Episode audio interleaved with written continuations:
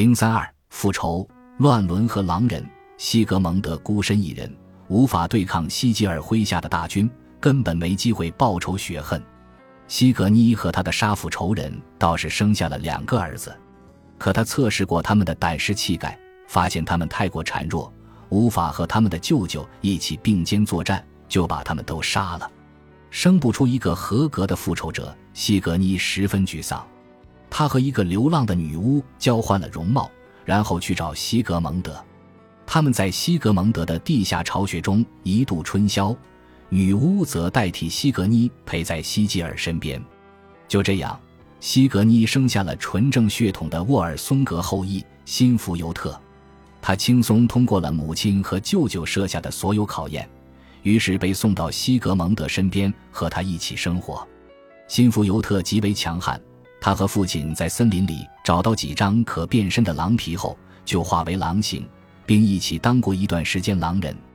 然而有一次，他们以狼的形态厮打起来，西格蒙德失手咬穿了亲生儿子的喉咙。所幸有一只乌鸦给悲痛的西格蒙德送来了一片魔法药草，辛福尤特得以起死回生。否则，他们的复仇大计就化为泡影了。父子二人做好复仇的准备后，就前往西吉尔的宫殿复仇。他们潜伏在外屋，躲在一堆酒桶后面。不料，西格妮两个小孩子中的一个发现了他们的踪迹。西格妮劝他们杀掉自己的孩子，以防走漏风声。西格蒙德心软了，不愿亲手杀死妹妹的孩子，而心腹尤特却毫无心理负担。他把两个小孩子都杀了。还把尸体扔在西吉尔面前挑衅，他们双双被俘，被人深埋在墓穴之中。但凭借西格妮的帮助，他们又一次逃脱了，并放火点燃了希吉尔的宫殿。西格妮披露了辛福尤特的身世，吻了吻自己的哥哥和孩子，主动投身火海。他这一生只为替父兄报仇，如今夙愿已了，再也不愿背负着乱伦的耻辱苟活下去。最终。西格蒙德带着身世离奇的儿子回到了祖辈的土地，他娶了妻子，又有了两个儿子。他们的故事将在下文讲到。不论是作为伙伴还是兄弟，心腹尤特都对父亲的继承者们忠心耿耿，但他终究死于继母的背叛。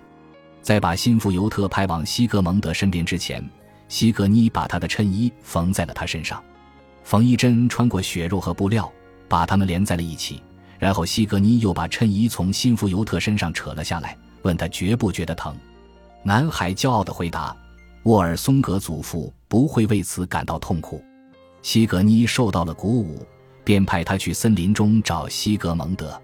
西格蒙德给了他一袋面粉，让他在自己外出期间把它做成面包。西格蒙德回来以后，辛福尤特把做好的面包递给他，西格蒙德没有吃。因为他在袋子里藏了一条毒蛇，辛福尤特说，他注意到袋子里有东西在动，但他照样把那东西揉进了面团，直到它不再动弹。西格妮和西吉尔的孩子也曾面对同样的考验，但一看到袋子里有东西在蠕动，他们都吓呆了，更别提做什么面包了。辛福尤特显然足够凶猛，可以为死去的父辈和祖父复仇。西格蒙德新娶的妻子叫做伯格希尔德。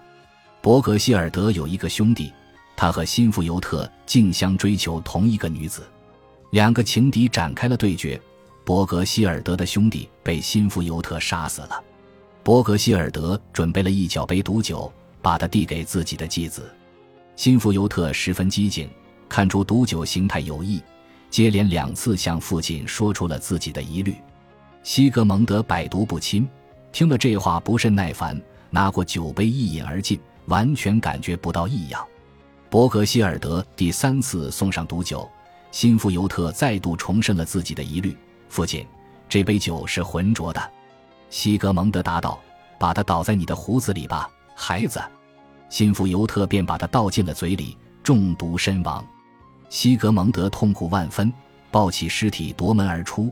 直到被一道海湾阻拦了脚步，这时海湾边出现了一名船夫，船夫表示可以在西格蒙德渡海，但他的船太小，仅能容下一具尸体。